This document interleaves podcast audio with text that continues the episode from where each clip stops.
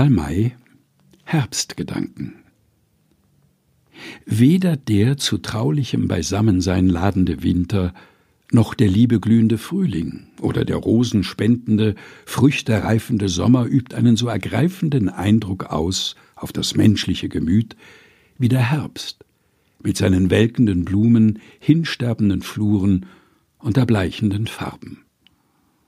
Der große Zug nach der Mutter Erde, welchem selbst der stärkste und gewaltigste gehorsamen muss, zeigt triumphierend seine Herrschaft über die Natur.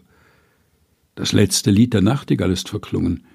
Schief und schiefer fallen die Strahlen der Sonne, leer wird's auf Feld und Flur, und die schaffende Kraft will ausruhen von der sengenden Arbeit der verflossenen Wochen.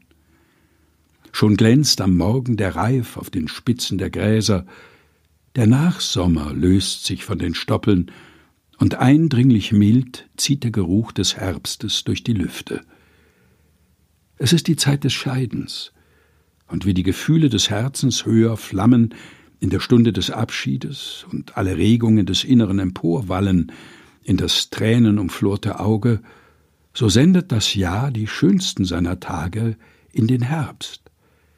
Und süße, beseligende Wehmut breitet sich über die weichen, sehnsuchtsatmenden Abende.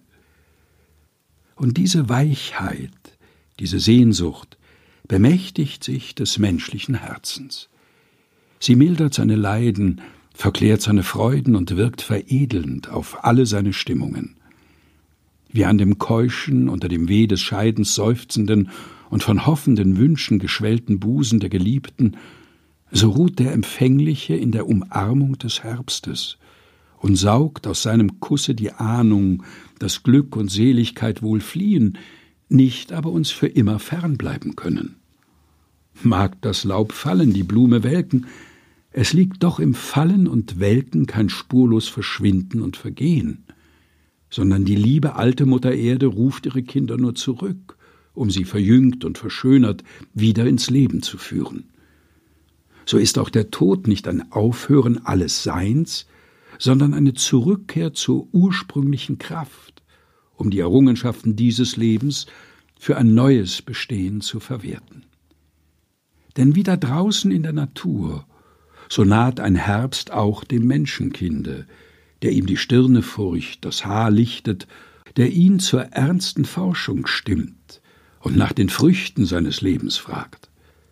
Wie manch stolzer Mann wird da der tauben Ehre gleichen, welche ihr Haupt hochheben darf, weil es keine Körner trägt. Und wie mancher mag da am Boden kriechen, weil ihn die Last und Sorge der Arbeit niederdrückt. Säen muss man hier mit Fleiß, zu der Ernte jenes Lebens klingt's im alten Kirchenliede. Aber nicht dort erst, sondern schon hier beginnt diese Ernte und wohl dem Baume, welcher Früchte trägt, wenn die Hand des Alters an ihr rüttelt. Karl May Herbstgedanken gelesen von Helga Heinold